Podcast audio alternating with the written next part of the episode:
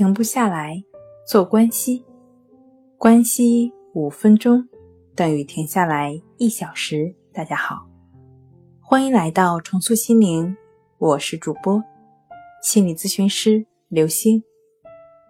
今天要分享的作品是：强迫症状分得越细，有利于治疗吗？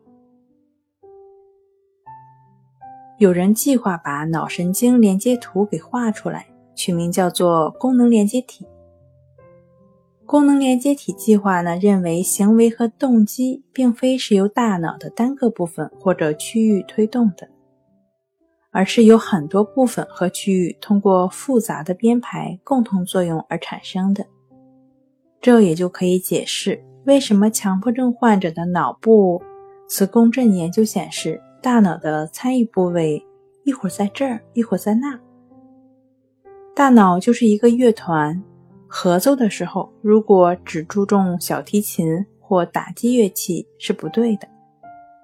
其实是功能连接体当指挥，各脑区同时演奏，交响乐就这样产生了。举一个简单的例子，在中餐馆的菜单上。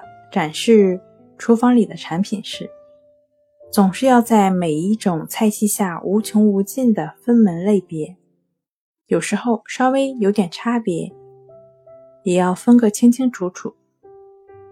精神障碍诊断与统计手册中对强迫症的分类也是一样的，不耐其烦。从长远来看。要找到更好的方法呢，来调节强迫症，就只有舍弃分类，从头再来。另外还有一种办法，就是假设强迫症的成因并非与手册上它的分类一一对应，也就是说，不再认为只有患者身上才具有这种成因，而是认为成因在人群中。普遍存在，其分布比之前想象的要均匀得多。当病因，也就是基因、环境、大脑回路失灵等等诸如此类，达到一定的界限的时候，症状就出现了。如果这样的话，那么诊断就像对屏幕上没有图像的接收器进行操作，信号一定存在。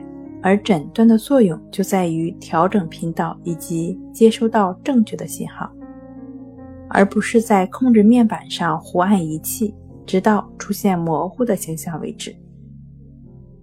好了，今天跟您分享到这儿，欢迎关注我们的微信公众账号“重塑心灵心理康复中心”，也可以添加 “s u 零一”。